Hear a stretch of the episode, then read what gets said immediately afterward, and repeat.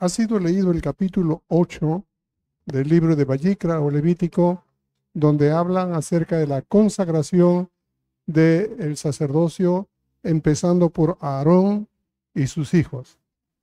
La parashá de esta semana uh, encierra los capítulos desde el 6, versículo 8, hasta el capítulo 8, versículo 36. El libro de la o de las aplicaciones es un poco confuso. Los sabios cuando establecieron este pasaje que tienen que relacionarse en la historia con la paracha han usado y cambiado algunos eh, libros, entre los cuales está el libro del profeta Jeremías, el capítulo 7, versículo desde el 21 hasta el capítulo 8, versículo 3.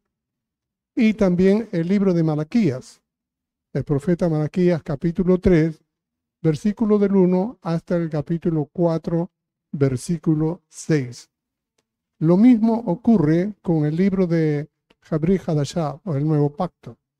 En este caso, de acuerdo como nos guía el texto, están enfocados en la Besorá de Matitiajo el Evangelio de Mateo, el capítulo 9, versículo desde el 7 hasta, uh, perdón, versículo 10 hasta el versículo 17.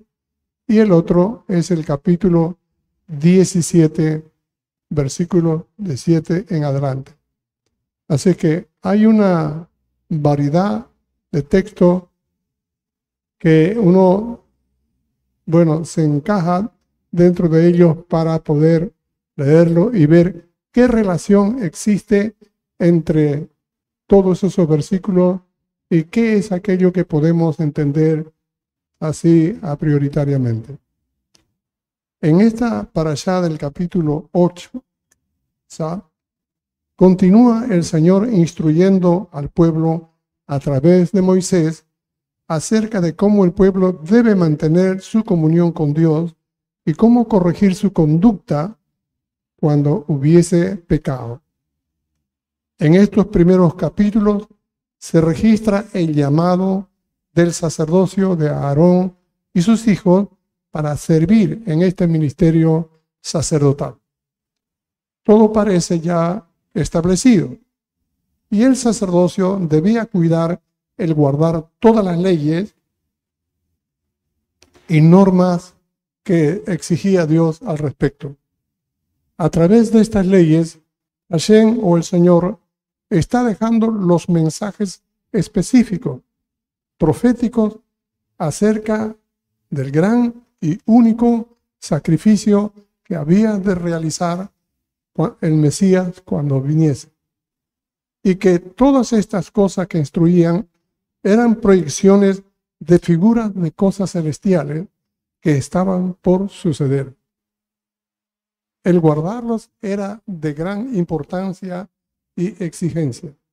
Sabiendo Dios de nuestra naturaleza humana cambiante, por eso habían sacerdotes específicamente dedicados a guardar cada detalle de todas las leyes, ofrendas y sacrificios y de la conducta de toda la administración sacerdotal. Es un resumen que hago de estos capítulos.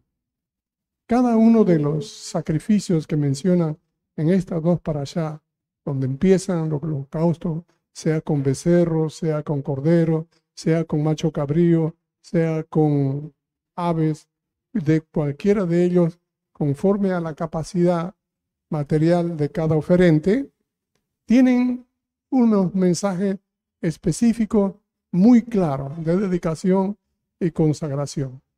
También están las ofrendas y oblaciones como de todos los cereales y ofrendas de diferentes clases de, harina que tenían que traerse panes hechos para que el sacerdote pudiera ofrecerlo. En realidad, hay algunas ofrendas cereales que solo competía hacerlo el sacerdote. Otras tendrían que traer cualquier persona. Y una de las eh, ofrendas que a mí me llamó la atención compartir con ustedes es solamente para recordar cómo cada una de estas ofrendas encierra un mensaje específico, profético y a la vez celestial. Cuando uno mira en el capítulo 2, nos hablan de acerca de los sacrificios que se tienen que hacer en ofrenda, sea en el altar, en el fuego, sea hecho en horno, sea frito en sartén o sea cocinado en cazuela. Los panes que se hacen en diferente proceso tienen un motivo de ser diferente delante del Señor. Es el único caso que repite el texto de manera específica acerca de los panes que se ofrecían aquellos cocinados en sartén, no en el altar del fuego, no los que sale del horno, no de las cazuelas, sino lo que sale en la sartén. Y este de la sartén era un pan especial, hecho de un trigo, muy selecto. Dice que era amasado con aceite y tenían que ser cortados en pedazos y luego fritos con aceite. Y este era un mensaje dedicado solamente del sacerdote. Ellos tenían que hacerlo. Los otros podían hacerlo todas las otras personas, pero el sacerdote solo marcaba esto. Ahora bien, me detuve un instante a pensar en ello y les compartía por qué razón. Cada detalle es increíble y cuando vi que el pan este, que se freía en sartén, no en horno, ni en cazuela, ni en el altar, era hecho de una masa de harina pura, específica, puramente limpia, amasada con un aceite especial. No era el aceite común, era un aceite especial de olivo. Y esto hacía que la masa sea muy, muy especial. Era la única masa o pan que se partía en pedazos. Los otros panes no. Se entregaban y se quemaban y se ofrendaban, pero este no y tenía que ser consumido con aceite especial. Y esto habla de una tipología, de algo que si tiene que ver con el sacerdocio, tiene que ver con la naturaleza del pan, profetizándonos acerca del ministerio del Mesías. Cuando llegó el momento de Pesach, Yeshua estuvo en la mesa, ceder, y cuando cogió el pan, era un pan especialmente para pesa, sin levadura, como el que vamos a comer.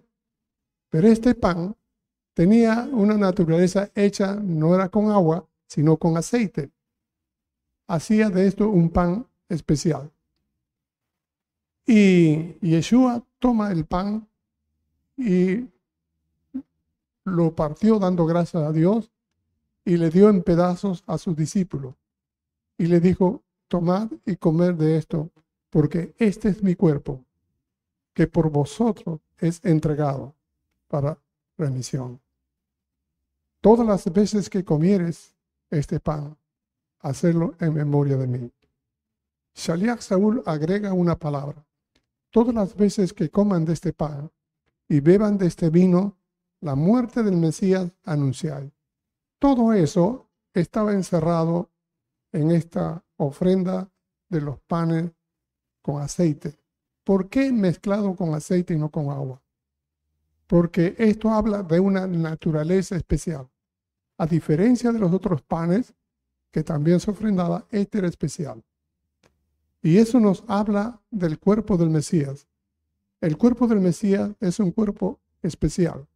Aunque parece igual que nosotros, con cuerpo, con todas las células. Pero es que la naturaleza del cuerpo del Mesías es semejante a la naturaleza del cuerpo humano. Dice Romanos capítulo 8, verso 4, que nosotros tenemos un cuerpo distinto y que el Mesías tiene un cuerpo semejante al cuerpo nuestro. ¿Por qué? Porque el cuerpo del Mesías fue hecho ungido por el Espíritu de Dios. que es símbolo del aceite, y la harina con que es símbolo del cuerpo. De manera que esta masa, no mojado con agua, sino con aceite, lo hizo distinto. Un pan. El cuerpo del Mesías fue así, un cuerpo distinto. Y fue partido su cuerpo por causa nuestra. Y esto había de suceder cuando viniese Él y, lo, y, lo, y pasó. Pero todo ello era para formar un nuevo cuerpo, el cuerpo celestial que en los cielos está siendo construido, el templo celestial allí que Dios había anunciado. Y todos los que hemos creído en Él formamos parte de ese cuerpo, de ese templo. Cada uno de nosotros, distintamente en diferentes cosas, somos parte los unos, nosotros, pero somos parte del Mesías. Somos parte del cuerpo. Aunque nos hayamos acostumbrado a vivir separados de cada uno y nos formamos acá una congregación, pero si ha nacido de nuevo, usted es parte del mismo cuerpo. Por lo tanto, no es solo. Está ligado entre los hermanos delante de Dios. Formamos parte del cuerpo y la cabeza es el Mesías. Esto es para que vean cómo en este pequeño detalle se encierra mucho más que traigo a colación para hacer notar de que todos los sacrificios que hay acá tienen un mensaje profético, pero que también nos dice qué es lo que está pasando en los cielos con estas cosas. Ahora, los hijos de Israel, sobre todo el pueblo de Judá, habían tomado todas esas leyes, habían guardado muchos años, pero se acostumbraron a una vida de práctica, ¿cómo diríamos? Una vida dual. Tener una vida muy personal, acostumbrados a los ritos, se convirtieron todas estas cosas en ritos, pero el corazón dejó de tener o darle importancia a Dios, a su palabra. En esencia, habían dejado poco a poco la relación íntima con Dios. Se habían cubierto del marco religioso, de la ceremonia que cuidaban hacerlo con toda precisión. Tenían que hacer todas las ceremonias para que a Dios lo contenten con ello. Cuando ellos creyeron que haciendo todos los sacrificios que mandaba la ley, creían que con eso ya Dios estaba tranquilo, porque Dios mandó guardar sus leyes. En realidad habían torcido el pensamiento, porque esa no fue la intención. Dios nunca mandó las leyes de los sacrificios para ser pueblo de Dios. Miren en el libro de la Haftarah, que es el libro de Jeremías, capítulo 7, el versículo número 21. Dice así, así ha dicho Adonai de los ejércitos, Dios de Israel, añadid vuestros holocaustos sobre vuestros sacrificios y comed la carne, porque no hablé yo con vuestros padres, ni nada les mandé acerca de holocaustos y de víctimas el día que los saqué de la tierra de Egipto. Mas esto les mandé diciendo, escuchad mi voz, y seré a vosotros por Dios, y vosotros me seréis por pueblo, y andad en todo camino que os mande, para que os vaya bien.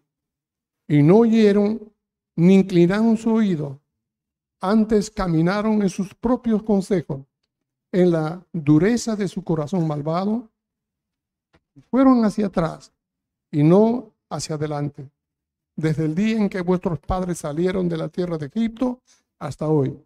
Y os envié todos los profetas, mi siervo, enviándolo desde temprano y sin cesar, pero no me oyeron inclinaron su oído, sino que endurecieron su cerviz e hicieron peor que sus padres.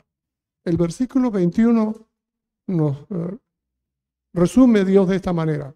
Ustedes están haciendo sacrificio. todos los sacrificios que les mandé, pero están haciendo bien. Pero lo han hecho de tal manera que se ha convertido en una, en una especie de frazada, una costra, algo que está superficialmente. Entonces Dios le dice, hagan todo su sacrificio, aumente, pero cómanselo, porque yo no lo acepto. Es lo que está diciendo. ¿Por qué? Cuando yo lo saqué de la tierra de Egipto, yo no lo saqué para que hagan sacrificio. Yo lo saqué para que sean mi pueblo, mi real sacerdocio, mi nación santa, mi pueblo adquirido, para que sean un especial tesoro entre todas las naciones. Para eso yo lo saqué. Y lo único que les pedí que me creyeran, obedecieran todas mis leyes para que les vaya bien. Yo no les mandé sacando, van a hacer sacrificios acá, tendrán que hacer lo otro. No, eso es lo que Dios dice. Nunca les mandé esto. Los sacrificios vinieron posterior, después que Dios había hecho pacto con Moisés, eh, con el pueblo allá en el monte Ginaí. El pueblo de Israel vio todas esas cosas. Un tiempo después se dedicaron a la idolatría del becerro de oro. De oro.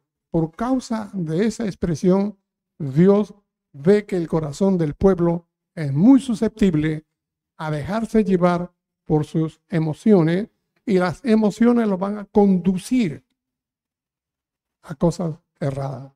¿Por qué? Porque las emociones, aunque son reacciones que brotan de nuestra naturaleza, brotan de acuerdo a nuestro carácter.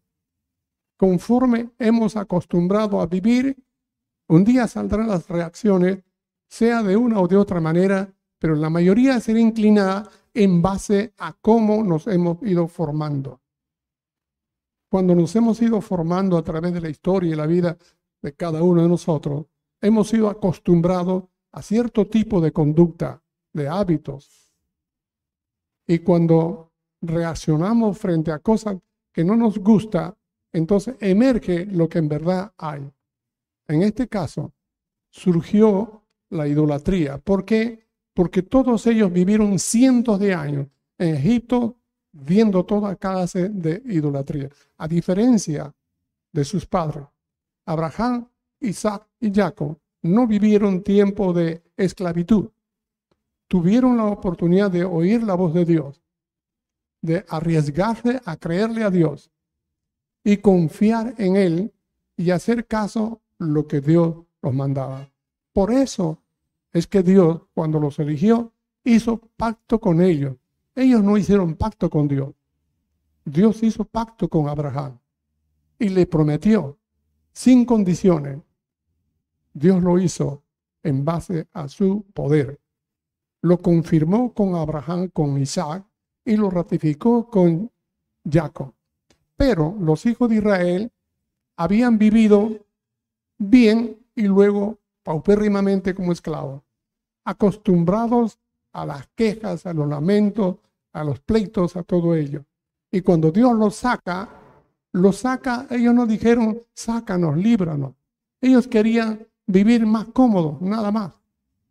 No es que ellos querían salir de Egipto, Dios sí los había sacado, pero ellos se habían acostumbrado. Y Dios había prometido que los había de sacar en el tiempo oportuno. Cuando llegó ese tiempo, Dios los sacó. Pero al salir ellos, cuando Dios los sacó, su corazón estaba alienado a la conducta antigua. Les fue a ellos difícil creerle a Dios. Ellos pudieron ver la potencia de Dios destruyendo el poder de Egipto y se impresionaron, pero no le creyeron. Salieron de Egipto y llegaron al Mar Rojo y ahí se quejaron cruzaron el Mar Rojo, pasaron de se quejaron porque no había.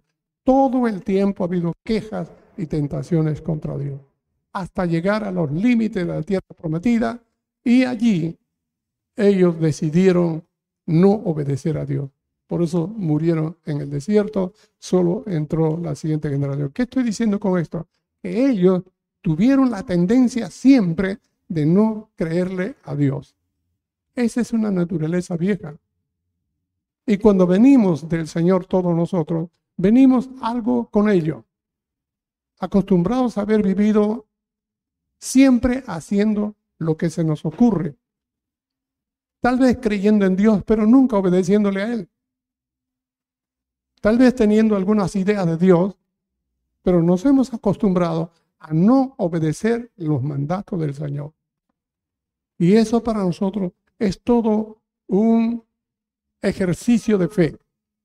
Como en todo este tiempo donde cada vez el mundo es más ateo y desprecia más a Dios, nosotros nos vemos obligados a creerle a Dios por encima de la presión mundial. Y es para nosotros un triple reto. ¿Qué hacer frente a Dios y ante el mundo? ¿Cómo responder a Dios y poder no ser vituperados por la gente? ¿Cómo desarrollar nuestra confianza en Dios si estamos acostumbrados a hacer las cosas a nuestra manera? Es un reto para cada uno de nosotros. En la medida que creemos al Señor, venimos a Él, es un milagro, porque apenas nosotros entregamos nuestra vida a Él, escuche bien, cuando le entregamos nuestra vida a Él, es más que recibirlo a Él, porque el recibirlo es algo muy prometedor. Él nos bendice, nos salva y nos da todo, pero tenemos que entregarle a Él nuestra vida. Ese es el cambio que produce el nuevo nacimiento. Cuando le entregamos nuestra vida a Él, Él influye sobre nosotros su espíritu. Y a partir de ese momento empezamos a experimentar lo que se llama el primer amor. Y cuando tenemos el primer amor, obedecemos al Señor sin habernos dado cuenta, sin saber todas las leyes de Dios. Hacemos cosas porque esa relación con Dios nos lleva a hacer las cosas que a Dios le agrada. Es increíble. Hace poco conversaba con alguien y le decía, y como lo digo a todos ustedes también, a los que empiezan en el Señor, el primer amor nos lleva a enamorarnos del Señor.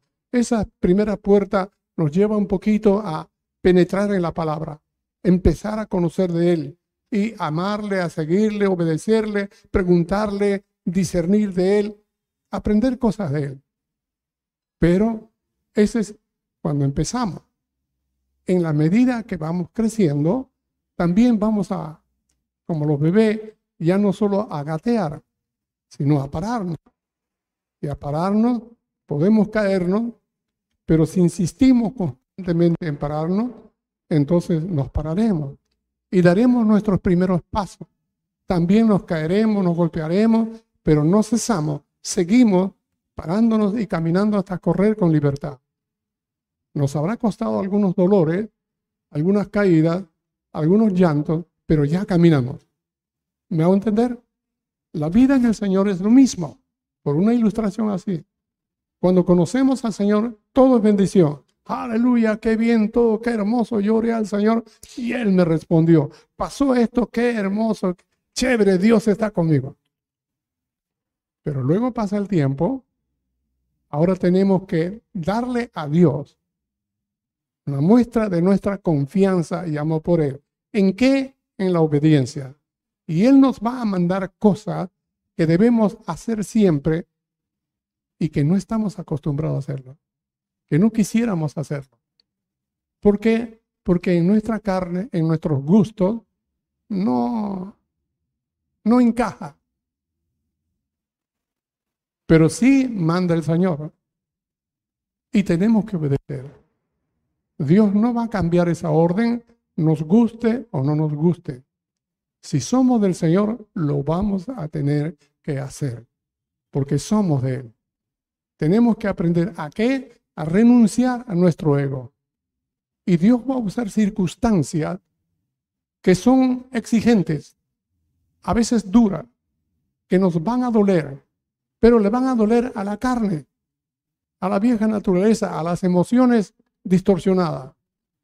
Y eso va a servir para ordenar nuestra vida, para que podamos reaccionar no efusivamente como antes, sino con mesura. Pero tampoco no vamos a quedarnos callados y tristes por estas cosas. Tenemos que reír. Él nos va a enseñar cuándo reír y cuándo no reír. ¿Qué le parece? Vamos a tener que aprender cosas que no nos gustan, Yeshua dijo, el que me sigue, niéguese a sí mismo. Tome su cruz cada día y sígame. Como decían hace tiempo, el Señor nunca engañó a sus discípulos. Jamás.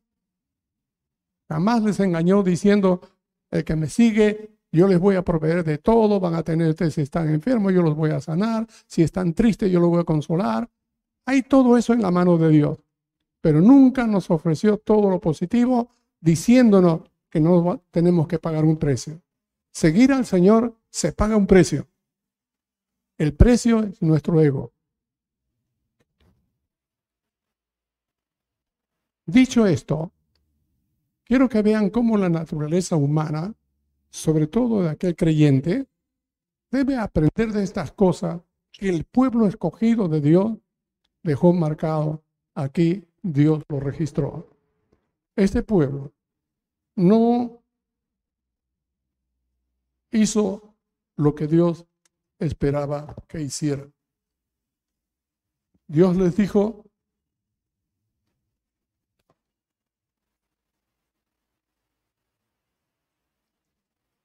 que los sacrificios que habían hecho ceremonialmente estaban ordenados,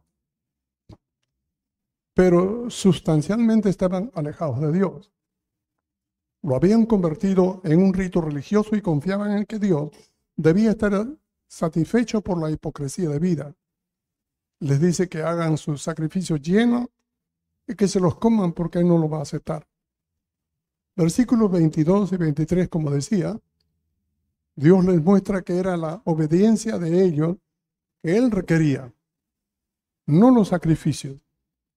Estos vinieron después para regular los sacrificios, pero no eran para exigirlos. Para que ellos sean sus sacerdotes y nación santa, solo le pedía que le creyeran y obedecieran para que les vaya bien. La muestra que la desobediencia hace es porque Dios contendía contra ellos. ¿Cómo es posible que Dios que los ama tanto pueda contender contra su pueblo? Su pueblo tomaba a Dios, pero no obedecía. Por más que él hablaba, les animaba, los bendecía, los pasaba por alto. Ellos siempre desobedecían. Esto era lo que Dios siempre tenía como un problema para él. Su pueblo no quiere obedecerlo. Ellos pusieron su propia voluntad como norma en contra de la voluntad de Dios. Dice el texto, y no oyeron Estamos hablando de Jeremías 7, 24. Y no oyeron ni inclinaron su oído para prestar atención, menos aún para obedecer. Antes caminaran en sus propios consejos, conforme a sus planes, en la dureza de su corazón malvado. Sus apetitos y sus pasiones desordenadas habían de ser una ley en su vida. Pero Adonai siempre insistió que lo más importante que él había mandado del principio era, escuchad mi voz, yo seré vuestro Dios, y vosotros seréis mi pueblo. Andad en todo camino que os he mandado, para que os vaya bien. Cuando ustedes leen la Torah, por eso que muchas personas cuando no estudian la Torah, se guían de una manera que aparentemente parece bueno y es incorrecto. Otros ya no quieren usar la Biblia del antiguo pacto porque ya están en un nuevo pacto y creen que eso pasó. Miren, hermano, la Torah nos manda, dice, oíd mi voz. Si escuchan mi voz y andan mis estatutos y los guardan, yo los bendeciré en gran manera porque las bendiciones que Dios nos da las deposita en un camino apto, limpio, en vasos limpios, no en cosas sucias. Y nuestra vida, para ser limpia, debemos depender del Señor y obedecer su palabra. Cuando brindamos estas condiciones, Dios manifiesta, no es que envía, manifiesta su bendición. Ya decía que las bendiciones no vienen, ya están dadas. Lo que pasa es que están ocultas en nuestros ojos, como si no lo viéramos. Y manifestar es como esta mesa, esta mantel. Aquí ven ustedes lo que están lejos, bueno, tal vez imaginen. Ustedes ven acá pura tela, pero si yo destapo esta tela, van a encontrar pan. Increíble. Si yo destapo la otra, van a encontrar copas de vino. Y cualquiera de estas cosas que hoy destape, dentro de ellas hay algunos elementos que no lo vemos cubierto porque están cubiertos con tela. El levantarlo y manifestar, eso es manifestar. Cuando uno pone las condiciones que Dios nos dice que hagamos, entonces Él manifiesta sus bendiciones. Amén. Muchas cosas no vienen porque no estamos poniendo las condiciones. Eso es importante. ¿Y cuáles son las condiciones entre las que Dios nos da? Lo primero, oír su voz. No es solo aprender un versículo de memoria. No es leer una reflexión teológica. No es conceptuar algunos temas o conceptos aprendidos. Es oír la voz de Dios. Entre las cosas que tienen todos los estudiantes bíblicos, cuando van a los seminarios, universidades, estudios, tienen que leer mucho de la Biblia, tienen que aprenderse los libros casi de memoria, tienen que aprender tantos textos bíblicos. Y yo mismo preguntado algunas veces, ¿y qué estás ahora? Estamos en tal libro. ¿En qué capítulo? En esto, en esto, aquello. ¿Y has escuchado la voz de Dios? Uh, sí, porque esto y aquí y allá me explican de todo lo que... Y yo los escucho y le digo, bueno, no me has entendido lo que digo. Tú puedes leer la Biblia, puedes estudiarla y conocer cuántos versículos, capítulos y textos paralelos hay. Todo eso puedes definirme gramaticalmente hablando. Pero te pregunto, ¿has oído la voz de Dios? Eso es importante. Porque esto es lo que pasa en muchos casos. Estamos en el mundo con nuestras responsabilidades y las responsabilidades nos absorben, nos obligan a tener que ser más puntuales, más prácticos, más rápidos, muy constantes y cumplidos, porque nos exige, sea el trabajo, sea la, la familia, sea cualquiera, nos exige. Y cuando nosotros no oímos la voz de Dios, nos abocamos tanto en hacer las cosas que creemos que debemos hacerlas. Está bien, cumplir nuestras responsabilidades. Pero oír la voz de Dios es algo más que leer la Biblia. Es tratar de escuchar lo que Dios nos dice a través de su palabra. Poner sentido a lo que se lee. Algunas veces cuando alguien lee la palabra aquí delante, lo lee y yo siempre digo, respete los signos gramaticales. No lea por leer, ni lo lea rápido porque todos están leyendo. Eso es cualquier cosa. Para leer la palabra hay que poner sentido en lo que dice, de tal manera que con solo leerla se entienda. No necesita tantas explicaciones. Cuando uno lee la palabra de Dios con sentido, como Dios nos da, es claro y entendible. ¿Me hago entender? Ok.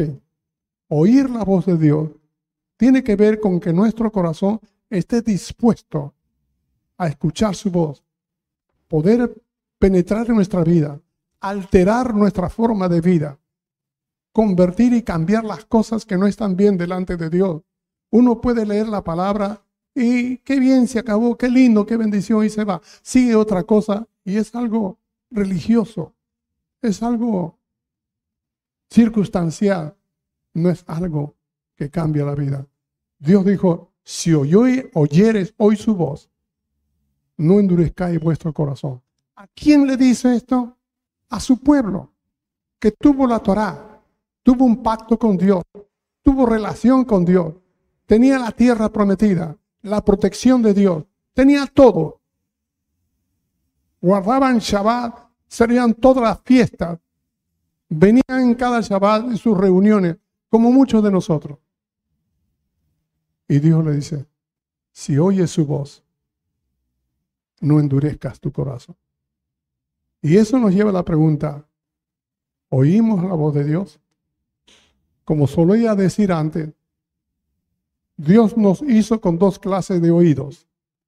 Los oídos físicos para recibir todo tipo de sonido y ruidos externos. Y los oídos espirituales para oír la voz de Dios.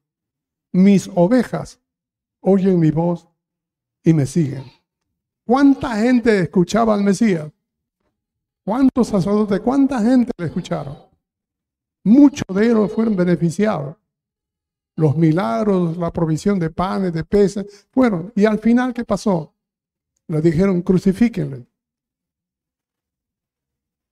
Oír la voz de Dios es lo que ellos nunca quisieron. yo seré vuestro Dios y ustedes serán mi pueblo. Andad en todo el camino que os he mandado para que les vaya bien. Eso dice el versículo 23. La persona que escucha su verdad es la persona dispuesta a cambiar su estilo de vida a la luz del mensaje de Dios y obedecerle. Pero los israelitas no escucharon. Cuatro veces Dios menciona este pecado. En el versículo 24 del libro de Jeremías, capítulo 7, versículo 26, versículo 27 y versículo 28. Solo para que lean un versículo. Capítulo 7, versículo 24. No oyeron ni inclinado su oído antes caminaron en sus propios consejos, en la dureza de su corazón malvado, y fueron hacia atrás y no hacia adelante. Versículo 26. Pero no me oyeron ni inclinaron su oído, sino que endurecieron su cerviz, hicieron peor que sus padres. Versículo 27. Tú pues le dirás todas estas palabras, pero no te oirán los llamarás y no te responderá. Versículo 28. Le dirás, por tanto, esta es la nación que no escuchó la voz de Adonai, tu Dios. En el capítulo 22, Dios reprende a Israel diciendo a todos los jóvenes, este ha sido tu pecado desde tu juventud, que nunca oíste mi voz. No dice que nunca aprendiste esa palabra nunca oísteis mi voz. Pero no fue solamente eso. La palabra escuchar, o lo opuesto de la palabra escuchar, es el orgullo de creer que uno sabe todo lo que debe de hacer, que no necesita consejo de nadie, Muchas veces Dios quería formar a un pueblo obediente, pero el pueblo no escuchaba el mensaje dado por los profetas. El peligro, el peligro existe, existe hasta ahora. Se puede creer que se sabe lo que se necesita. Dedicar todo el esfuerzo al edificio, los muebles, el coro, los instrumentos, la música, la forma en la cual se desarrolla un servicio, un culto. Pero hacer caso omiso a la evangelización, la enseñanza, el aprendizaje y el cuidado con las personas necesitadas. Fíjese, uno puede saber mucho de todo, tener un templo, un lugar, pero ¿qué hay del resultado de una relación con Dios. ¿Cuántas personas han entregado su vida al Señor a través de nuestra responsabilidad? ¿A cuánto hemos hablado? No lo hacemos porque nos hemos encallecido por alguna forma. Estamos dedicándonos pensando que venimos al Shabbat, ya hemos cumplido. Y si no venimos al Shabbat, estamos fallando y por esas cosas nos sale mal. No nos engañemos, hermano. Estas cositas que nosotros vemos, aunque forman parte de una responsabilidad, lo más importante no son esas actividades. Tiene que ver el resultado de nuestra relación con Dios. Por demás es que vengamos pensando que estamos haciendo un gran favor a Dios viniendo Shabbat. Algunos son más fieles porque vienen temprano. Otros como para agregar y terminar el día vienen tarde. Pero ya cumplió. Ese es un engaño. Porque no lo está haciendo de corazón al Señor. Sin escuchar la voz del Señor y seguir sus mandatos, aquellas cosas son nada. Son solamente ritos, tales como eran para el pueblo de Jerusalén y aquellos días en que su confianza ciega los llevaba al templo sin saber que la consecuencia de la conducta sería un día el destierro y cautiverio a Babilonia. Ese pueblo fue anunciado y a través de Jeremías les dijo que estas cosas van a pasar. Van a, ser, van a quedar cautivos, van a ser asesinados la mayoría y van a, llevar, van a ser llevados a Babilonia. No pasaron 25 años y eso ocurrió. Dios le dice a Jeremías, mira, no ores por este pueblo, porque aunque ores, yo no te voy a responder. Eso lo van a ver en el versículo 16 de este capítulo. Como Dios le dice al profeta, no ores por este pueblo, ya está sentenciado. Y aunque clames, yo no te oiré, porque va a ser sentenciado. ¿Quién? ¿Un pueblo pagano? Los babilonios no. Israel. Judá, el pueblo escogido de Dios. Ellos. Como que Dios está dejando cuidado. No se dejen engañar, como decían más adelante, templo de Dios, templo de Dios. Estoy en el templo de Dios y Dios me va a proteger por ello. No. Sea templo o no, si está bajo sentencia, nada lo libra y no lo librará. Dios le dice, córtate el pelo y vete a la cumbre y clama, llora ahí y mira la desgracia más horrenda que va a pasar. El pelo era un adorno del varón en la antigüedad, también para la mujer. Absalón tenía un pelo muy largo, muy abundante, era muy admirado. Sansón tenía pelo como una señal de la fuerza, como Dios había dado con él. Job cuando vio todos los males que le vino por causa de su fidelidad, con el Señor, el malino quiso destruirlo. Así que él se llenó de aflicción, de silicio y se rapó los pelos, quedó como calvo. No sabemos cuán largo y corto sería el pelo de Jeremías, pero él tuvo que raparse en la cabeza enseñar de duelo. En el libro de Miquea, capítulo 1, versículo 6, nos dice cómo era una señal muy triste de la, del corte de cabello.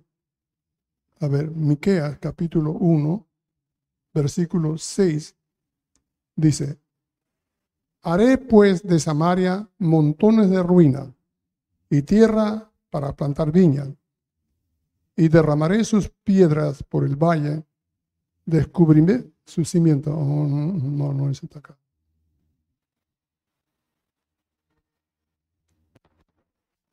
Ah, está confuso. Ah, versículo 16. Dice, ráete y trasquílate por los hijos de tu delicia. Hazte calvo como águila, porque en cautiverio se fueron de ti. ¿Qué les parece? Todo había de ser afectado con el juicio de Dios. Pudiera seguir hablando mal, porque dice incluso los eh, sepulcros de los reyes, sacerdotes, profetas de toda la comunidad que habían estado, Dios va a hacer que salgan de los, de los, de los cementerios y la gente no había de morir bien, sino que iban a estar en las calles para que las aves, los animales se los coman, porque esto era una señal de lo más tremendamente eh, mala, ignominiosa que podía ocurrir con la persona que muriese, no era enterrado. Lo cierto es que ya estaba la sentencia dada y esto llegó a ocurrir, pasó. Decía que podría seguir hablando más de esto. Solo quiero resaltar cómo es que Israel, siendo pueblo escogido de Dios, no era cualquier otro pueblo, habiendo contado con el favor, la gracia, la bendición, la ayuda, la provisión, el sustento y la protección de Dios, se haya sentido un tanto orgulloso, confiado o engreído, pensando que Dios se va a mover de acuerdo al pensamiento de la persona. Como que Dios va a tener que hacer porque es su hijo engreído. Hermanos, a veces he tenido que encontrarme en algún momento con, en la historia con mis hijos, cuando eran un poquito adolescentes, jovencitos, y creían que pueden manejar todas las cosas. Y yo los dejaba, porque los quería y los dejaba, hasta que llegaba un momento en que ellos ya creían que me manejaban y tenían control. Y entonces venían y me argumentaban lo que ellos querían. Y yo los escuchaba, ¿no? Y ya pensaban que habían logrado hacerme la venta, que ya me habían convencido. Y los dejaba y sonreía. Y una vez que ya esperaban el producto de su trabajo en cuanto a su palabrería, yo lo sonreía y con sonrisa le decía, no, hijo. No, pero todo, sí, está bien, te escuchaba. Pediste que te escuche, te he escuchado. Sí, pero no. ¿Y por qué? Simplemente no. Y después vas a saber por qué.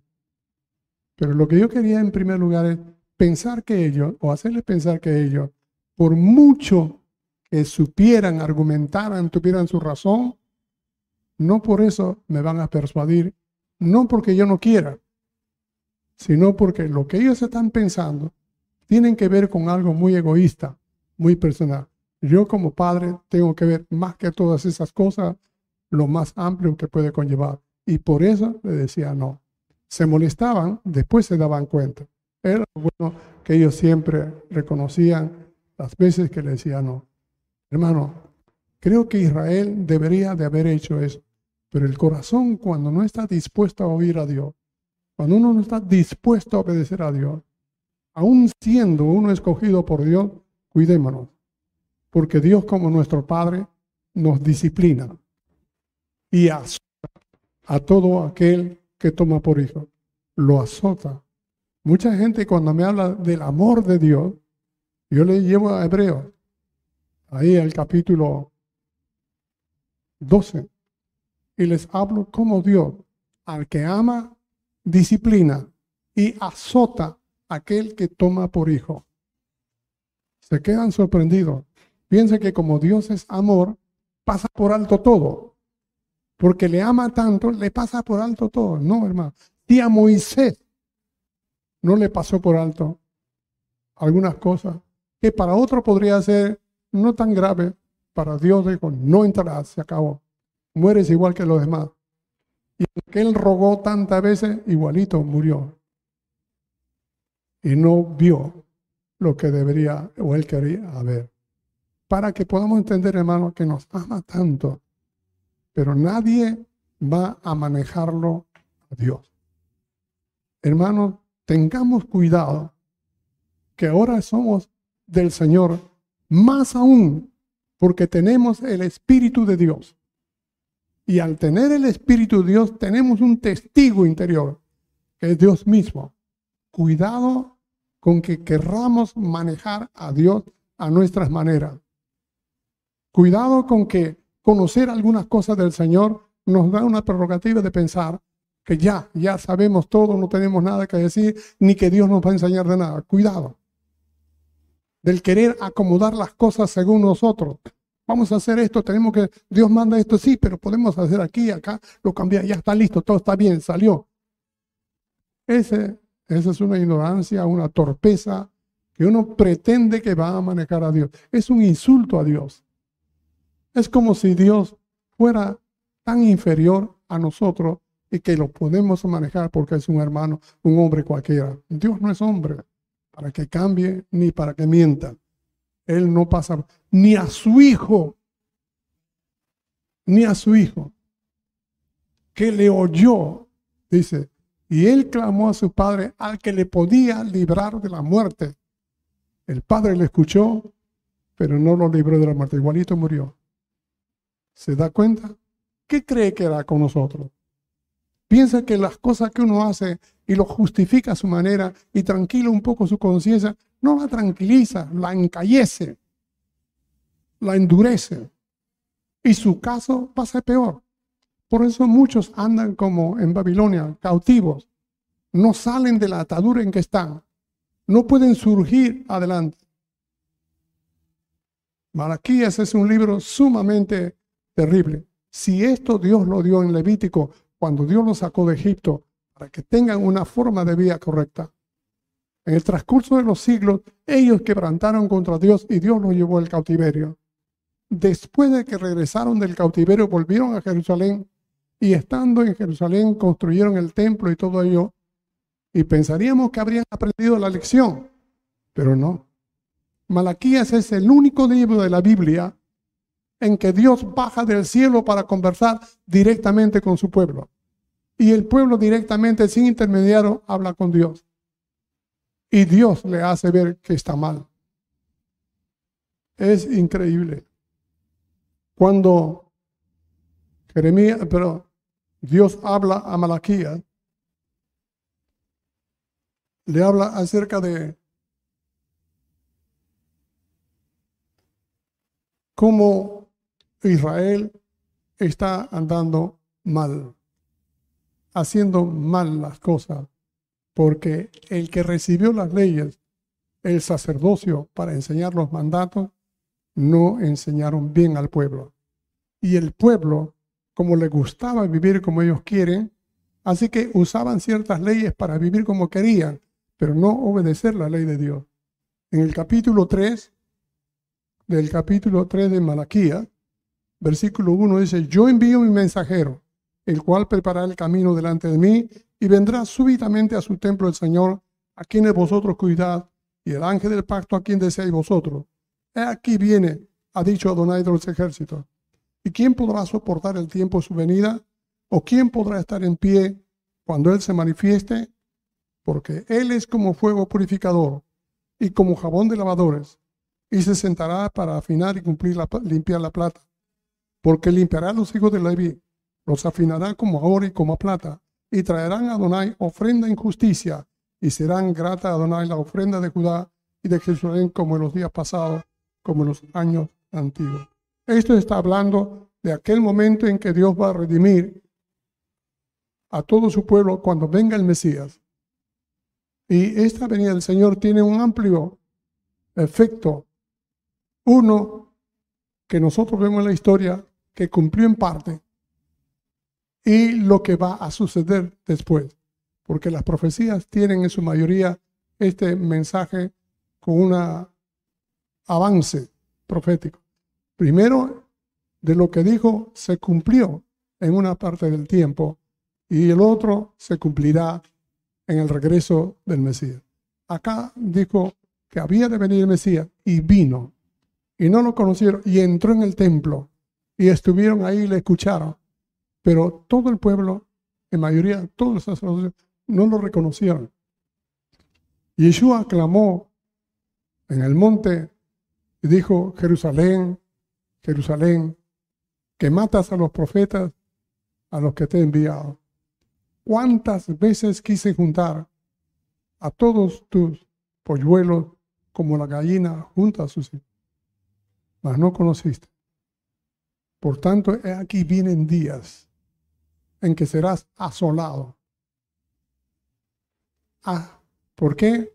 Por cuanto no conociste el día de tu visitación. Dios mismo vino, visitó Israel y no lo conoció. ¿Por qué? Porque ellos tenían ciegamente una doctrina religiosa hecha a su manera y no entendieron lo que Dios había revelado en su escritura, porque el corazón de ellos lo habían hecho interpretar de otra manera. Cuando uno lee el libro de Juan capítulo 1, versículo 1 y 12, 11 y 12 dice, Él vino a lo suyo y los suyos y los suyos no lo recibieron. Mucha gente dice, Él vino a los judíos y los judíos lo rechazaron. No, eso no quiere decir el texto. Cualquiera que hace esa interpretación está completamente equivocado. Cuando uno analiza una simple gramática, dice, y él a lo suyo vino. Y los suyos no lo recibieron. Son dos clases de suyo, personal o singular y plural, pero en semántica completamente distinto. Él vino a lo suyo. Él vino a un plan que él tenía preparado de antemano.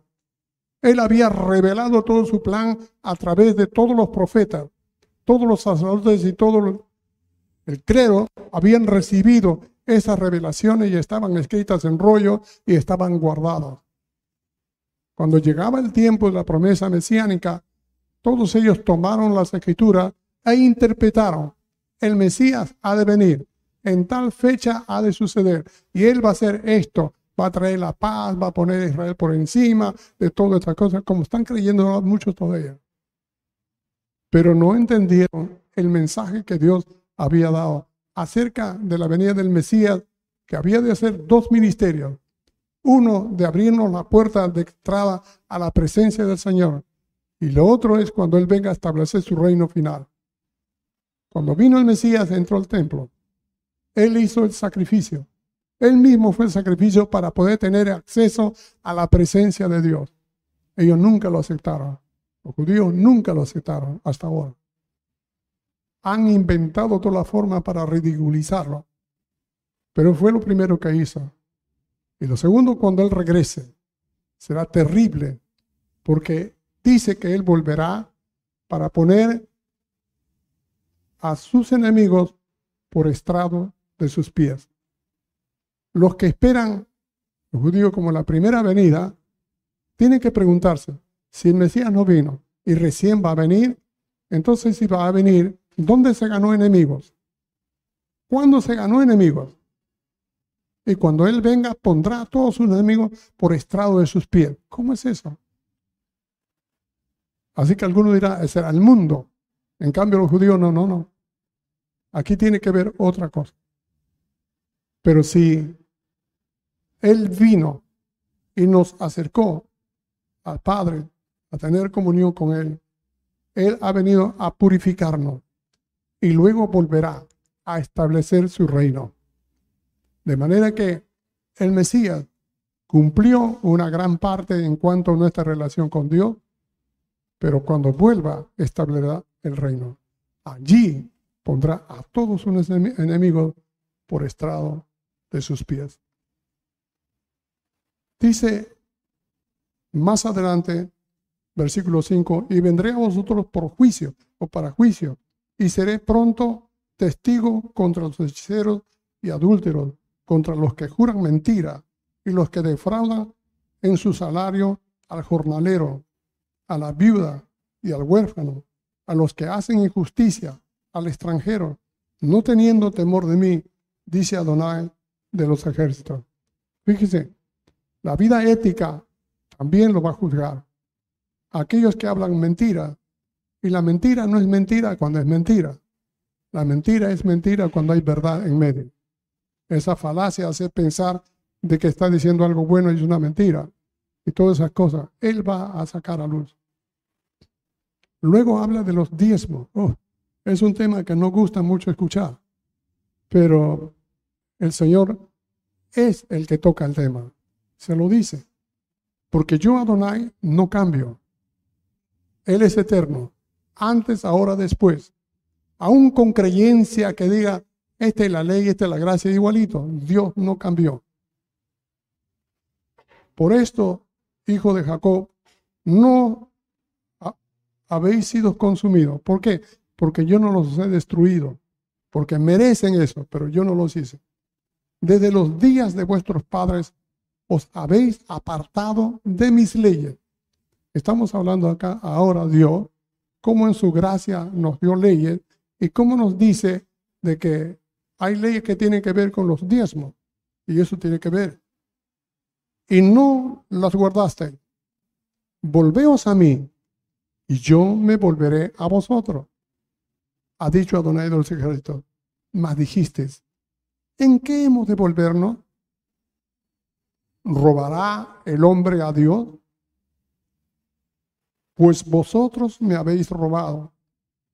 Y dijisteis, ¿en qué te hemos robado? En vuestros diezmos y ofrenda. Malditos sois con maldición, porque vosotros, la nación toda, me habéis robado. Traed todos los diezmos al alfodí y haya alimento en mi casa. Y proclamadme ahora en esto, dice Adonai de los ejércitos. Si no, os abriré las ventanas de los cielos y derramaré sobre vosotros bendición hasta que sobreabunde. Reprenderé también por vosotros al devorador y no os destruirá el fruto de la tierra, ni vuestra vida en el campo será estéril, dice Adonai de los ejércitos. Y todas las naciones os dirán, bienaventurados sois porque seréis tierra deseable, dice Adonai de los ejércitos. El Señor nos dice, me habéis robado en vuestros diezmos y vuestras ofrendas.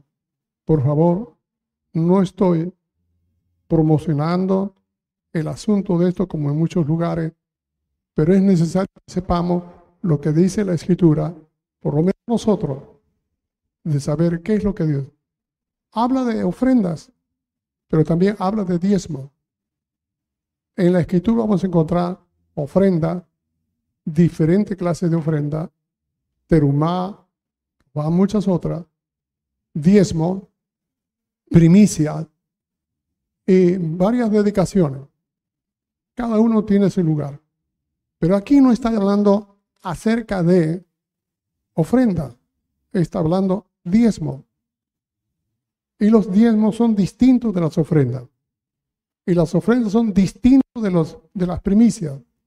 Y las primicias son distintas de la, ¿cómo le De la dedicación voluntaria que uno hace al Señor en diferentes formas. Me habéis robado. ¿Cómo es posible robar? La manera en que nosotros interpretamos la escritura es que esto, algunos dicen, esto ya pasó, esto ya no funciona. Y cualquiera da lo que se le ocurre o lo que puede dar, porque ya con eso cumplió.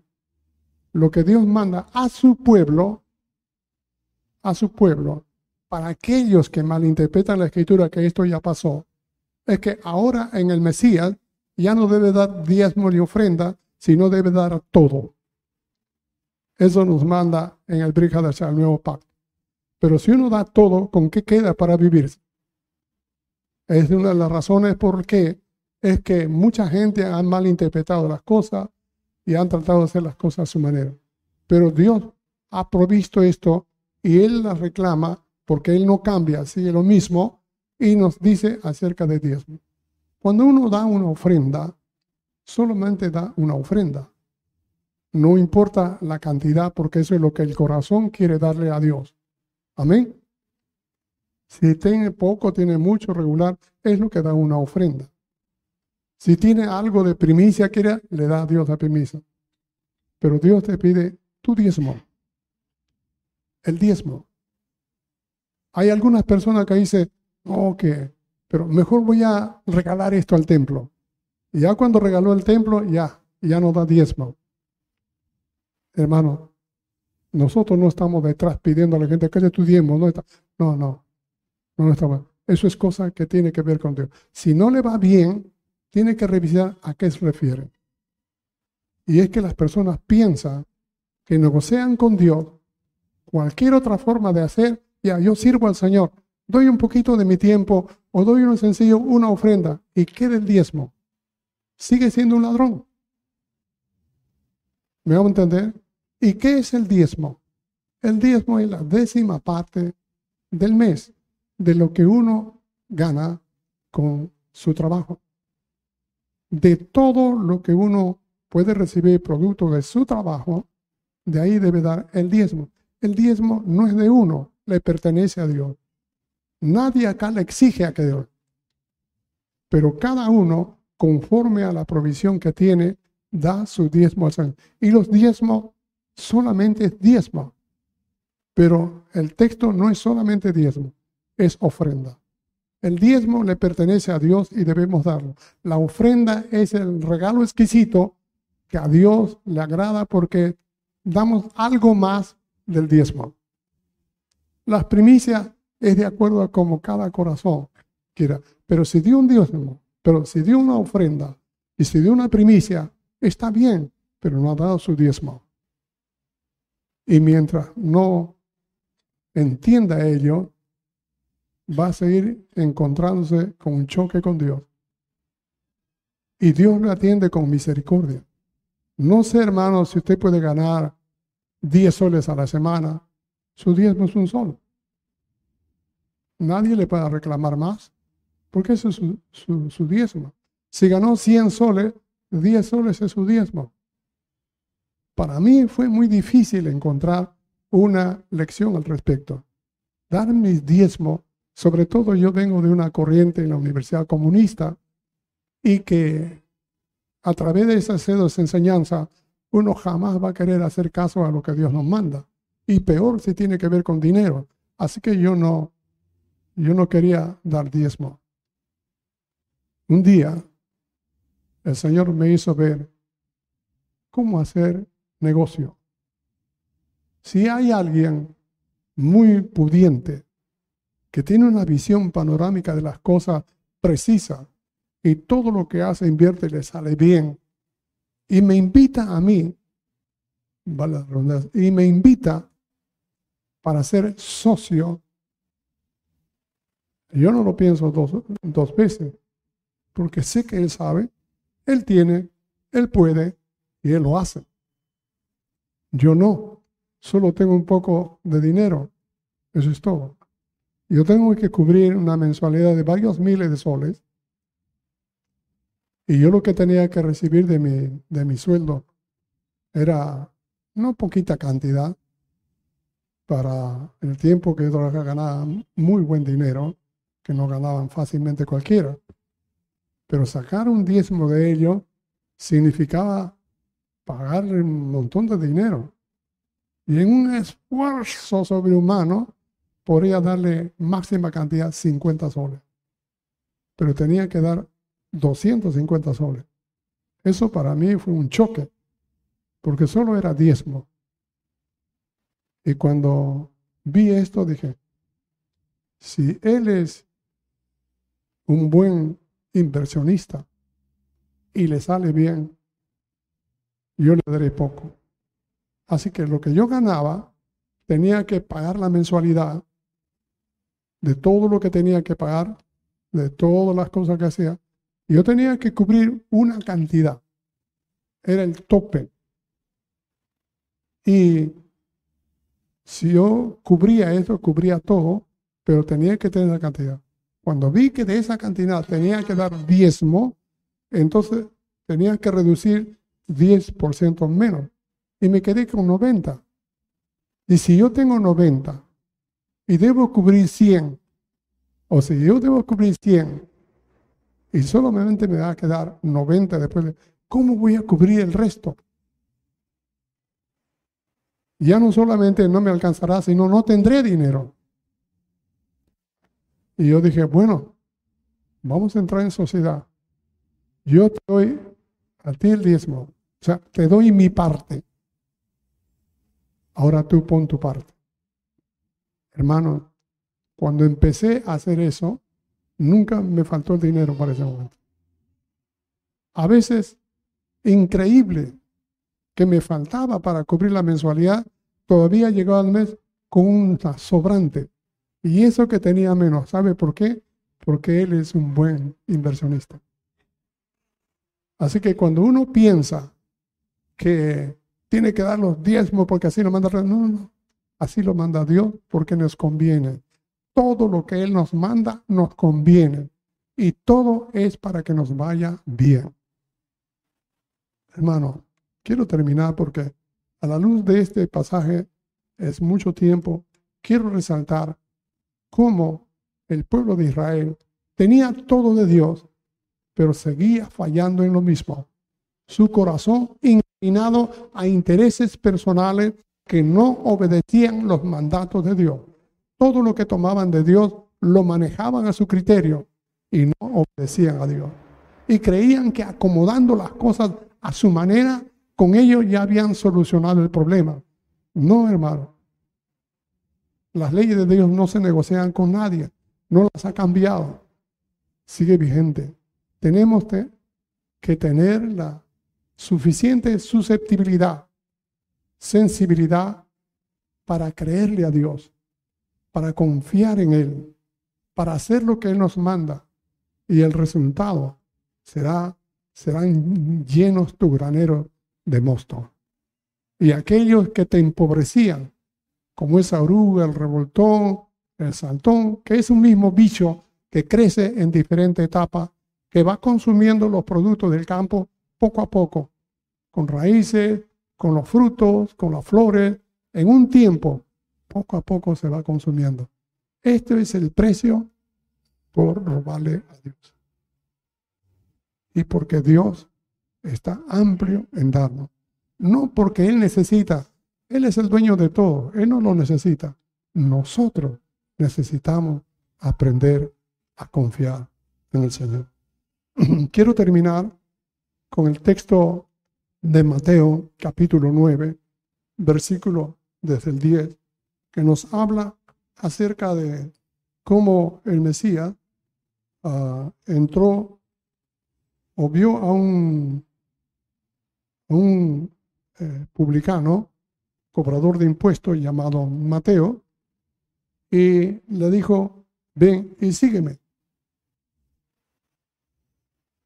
Él, dejándolo todo, se levantó y le siguió. E hizo una fiesta y un banquete en su casa, donde entró el Mesías, sus discípulos, Mateo, sacerdotes, fariseos, publicanos, pecadores, de todo. Esa casa se llenó. Era de un publicano y los publicanos eran gente de mucho dinero porque daban los impuestos que el pueblo daba al el pueblo daba para darle este impuesto al imperio romano y él se quedaba con una parte y por eso muchos de ellos se habían enriquecido y todo publicano era odiado por la gente, por traidor, por patria, por todo lo que quieran decir, pero era un hombre despreciable en la comunidad judía porque vivía de esa manera. Este hombre Mateo nos habla de esa reacción, esa sensibilidad de un hombre que tiene un cargo despreciable para muchos, que aunque él tuviera riqueza y todo ello, no estaba bien. Pudo haber estado resentido, pudo haber estado molesto, pudo haber estado reaccionando contra todo. Y estaba en el banco de los tributos públicos. Y por ahí pasa el Mesías. Y cuando pasa, lo mira a él y le dice, sígueme. Dice el texto, dejándolo todo, se levantó y le siguió. El hecho de que dejándolo todo, habla de tal vez el cargo que él tenía lo cargaba tanto que no le dejaba a él vivir. De alguna manera refleja que él quiere cambiar, que necesita otra forma de vida, este su sustento, esto es todo lo que tiene, de eso vive. Si no tiene eso, se morirá de hambre. Pero cuando oyó la voz del Mesías que le dice, sígueme, todo lo que él tenía por seguridad y estabilidad, lo dejó y le siguió. Lo más interesante es que él que abrió su casa, los publicanos eran muy generosos, muy conocidos generalmente por ser egoístas, ególatras, convenientes, pero en este caso abrió las puertas de su casa e invitó a Mesías, al Señor, a sus discípulos. Entraron con ellos compañeros del gremio, muchos publicanos, pecadores, fariseos, sacerdotes. Se infectó la casa de gente extraña. ¿Qué le parece? Y él la abrió, no importó todo lo que habría de invertir en comida para todos, o en bebida, o en comodidades. ¿Se imaginan lo que pudo haber pasado en la mente y el corazón de este hombre? ¿Hasta qué punto afectó todo su bienestar social y económico que abrió las puertas de par en par para cualquiera, los que le odiaban y no lo odiaban, sobre todo los fariseos y saduceos y sacerdotes lo odiaban, él le abrió las puertas. Fíjese el poder de la voz del Mesías. Sígueme. Él dejó todo. Y los fariseos hablan a los discípulos y ¿por qué tu maestro come con estos pecadores, con esta gente despreciable? Y lo escucha el Mesías y dice, los sanos no necesitan de médico, sino los enfermos. Vayan ustedes y aprendan lo que está escrito que dice el Señor. Misericordia quiero y no sacrificio. ¿Se da cuenta? La religiosidad puede ser una persona dura. Lo puede ser hermético, puede hacer de la gente muchas cosas. La religiosidad no sirve para nada si el corazón no está correctamente con Dios. Misericordia quiero y no sacrificios. Ellos no entendieron. Pero esto nos habla de una pequeña muestra de cómo nosotros tenemos un reto. ¿Cuánto de lo que hemos aprendido en los caminos del Señor nos está volviendo sensibles para con Dios? No sensibles para con la persona, sensibles para con Dios. Y la sensibilidad para con Dios es aprender a obedecerle. ¿Cuánto de nuestra vieja manera de vivir nos impide creer, confiar y obedecer al Señor? Yeshua vino a buscar y a salvar lo que se había perdido. Él habla en el libro de Apocalipsis a uno de sus congregaciones, arrepiéntete y cuida las cosas que están para morir, porque he visto que tus obras no son buenas. Así que cuida las cosas que están para morir. Y eso se lo dice a las congregaciones, a las iglesias, a los que tienen el Mesías, a los que tienen el Espíritu de Dios. ¿Qué ha pasado? ¿Por qué está sucediendo? Porque el corazón no se ha rendido para con Dios. Tengamos cuidado de eso.